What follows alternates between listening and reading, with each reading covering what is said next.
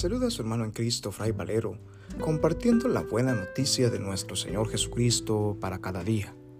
Reflexionamos hoy el Evangelio según San Lucas, capítulo 11, versículos del 29 al 32, correspondiente al miércoles de la primera semana del tiempo de Cuaresma. En aquel tiempo, la multitud se apiñaba alrededor de Jesús, y éste comenzó a decirles, La gente de este tiempo es una gente perversa. Pide una señal, pero no se le dará más señal que la de Jonás.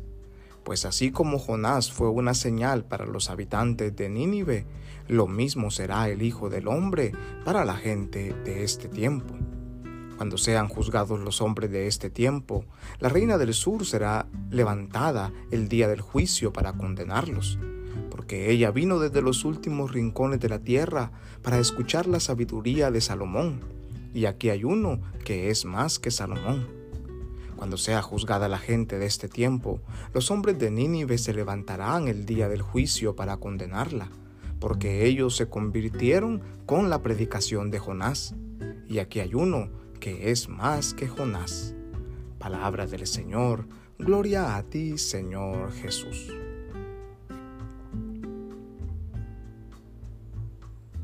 La invitación del profeta Jonás para el pueblo de Nínive fue una invitación hacia la conversión, pero una invitación que estaba basada en el temor a la destrucción.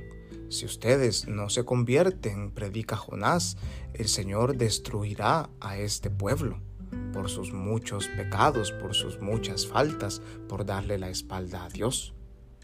En tiempos de Jesús, la gente le pide señales, le pide signos extraordinarios, y Él le dice que no le dará otro signo más que el de Jonás, que el de su predicación.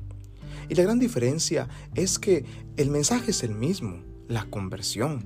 Pero lo que distingue a Jesús de Jonás es que Jonás predicó conversión a base de temor y Jesús lo que predica es conversión con la promesa de vida, de vida eterna.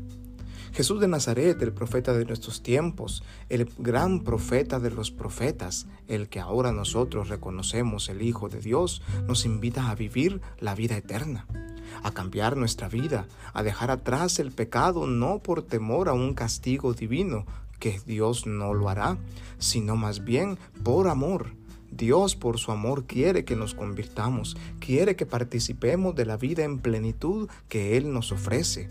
Jesús no predica muerte y destrucción, Él predica vida y resurrección. Pero al igual que el pueblo de Nínive, para poder alcanzar esta vida, para poder participar de la resurrección que el Señor nos ofrece, es necesario que nos convirtamos. Es necesario que transformemos nuestra vida. Es necesario que le digamos no al pecado, que nos vistamos de sayal y hagamos penitencia para expiar nuestras faltas, que podamos disfrutar de la gracia que Dios nos ofrece, de la fuerza de su amor, con un corazón contrito, con un corazón humillado. Y es esto lo que vivimos en el tiempo de Cuaresma. La Cuaresma es esta invitación, este camino hacia la conversión, ese constante recordarnos que Dios está a nuestro lado, llamándonos y amándonos. Basta con que nosotros le abramos nuestro corazón y nos dispongamos como el pueblo de Nínive realmente a transformar nuestra vida, a dejar atrás todo aquello que nos aparta de los senderos del Señor, a preocuparnos unos por otros y volver al camino, volver a la ruta que el Señor nos traza, que es la ruta del amor. Que Dios en su infinita bondad y misericordia nos bendiga y nos guarde en este día, en el nombre del Padre, y del Hijo, y del Espíritu Santo. Amén. Paz y bien.